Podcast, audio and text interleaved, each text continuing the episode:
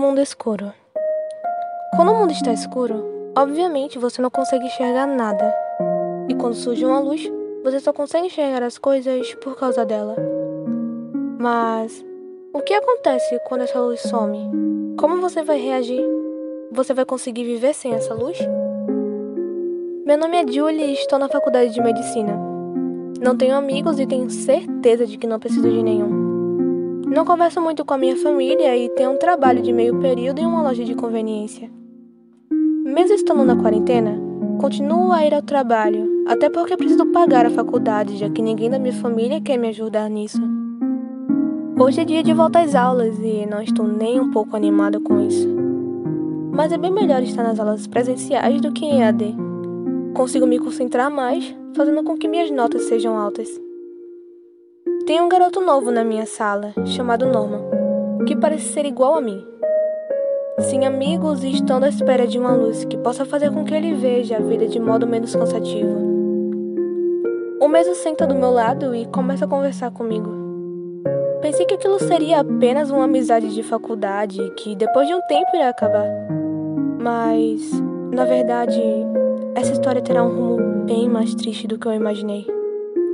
Depois de alguns meses de amizade, ele falou sobre seus problemas com a família, amigos, notas, bullying e o quanto queria ser forte o suficiente para conseguir suportar todo aquele sofrimento. Ouvindo tudo aquilo, ofereço um abraço ao mesmo e ele aceita. Depois de um longo abraço, sinto meu ombro um pouco molhado, então percebo que Norman estava chorando. Para que o mesmo não se sinta sozinho, conto meus problemas e como eu me senti em relação a isso, fazendo com que a nossa amizade fique cada vez maior. Estamos no quinto ano da faculdade e o professor mandou um trabalho bem complicado em dupla. Obviamente, chamei Norman para fazer o trabalho. E ele me perguntou se podíamos fazer o trabalho na minha casa. Ouço aquela pergunta e nego rapidamente, fazendo com que ele comece a fazer mais e mais perguntas do porquê não podíamos fazer o trabalho na minha casa. Depois de vários minutos discutindo, acabo mudando de ideia. Ao chegar na frente da minha casa, já estávamos conseguindo ouvir os gritos que estavam vindo de dentro da mesma. Entramos e fomos direto para o quarto. Meu pai e minha mãe pararam de brigar ao verem que eu trouxe um amigo para dentro de casa. Meu pai ficou furioso com a ideia de que ele pudesse ser meu namorado. E a minha mãe ficou feliz em saber que eu tenho um amigo. Começamos a fazer o trabalho e, enquanto isso, nos divertíamos contando histórias divertidas, um para o outro. Depois de um longo trabalho, Norman teve que dormir em minha casa por conta do horário. No caminho da faculdade, Norman acabou perguntando como era o meu relacionamento com minha família. E, obviamente, falei que eu odiava a minha família pelo fato do meu pai e da minha mãe brigarem muito. E logo após eu falar tudo aquilo, ele deu uma pequena risada que fez com que eu ficasse irritada com aquele ato. Mas lembro de que ele me falou que seus pais haviam morrido em um acidente de avião pouco tempo depois do seu nascimento. Depois de lembrar disso, entendo o porquê daquele sorriso, e sem demora peço desculpa pelo que disse.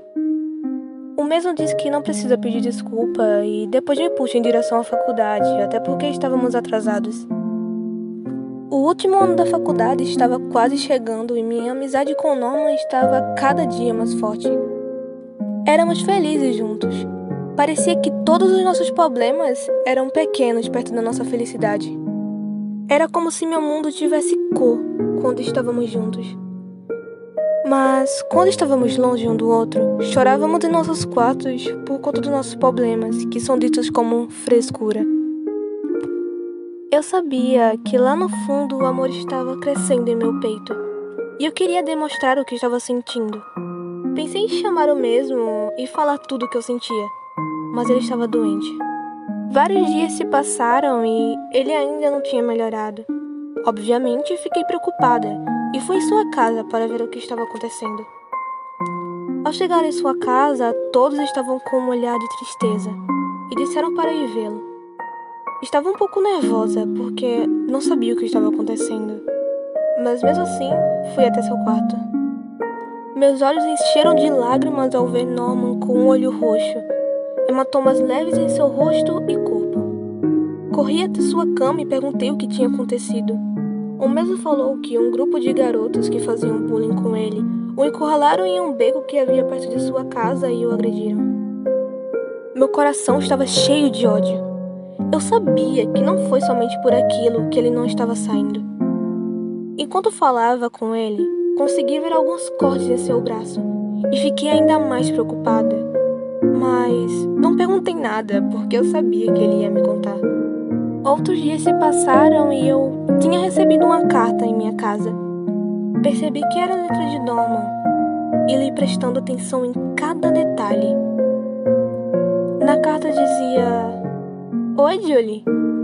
Essa carta não vai ser muito feliz. Até porque isso é uma carta de despedida. Sempre gostei muito de você, desde o primeiro dia em que nos conhecemos. Da sua voz, jeito, risada, até mesmo do seu jeito chato de ser.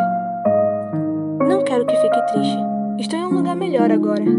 Estarei cuidando de você até o seu último dia na Terra. Essa não vai ser uma carta muito grande, mas você vai conseguir entender essas palavras como se fossem uma história, como você sempre faz. Julie, eu não tive coragem de te dizer isso, mas eu estou dizendo agora. Eu te amo. Amo tudo em você. Espero te encontrar novamente em alguma outra vida. De Norman para meu amor. Ao terminar de ler a carta, saí correndo em direção de sua casa. Mas a ambulância já estava lá. Sem saber o que fazer, desabo em lágrimas. Depois de vários minutos chorando, vejo que não tenho outra escolha a não ser seguir a vida.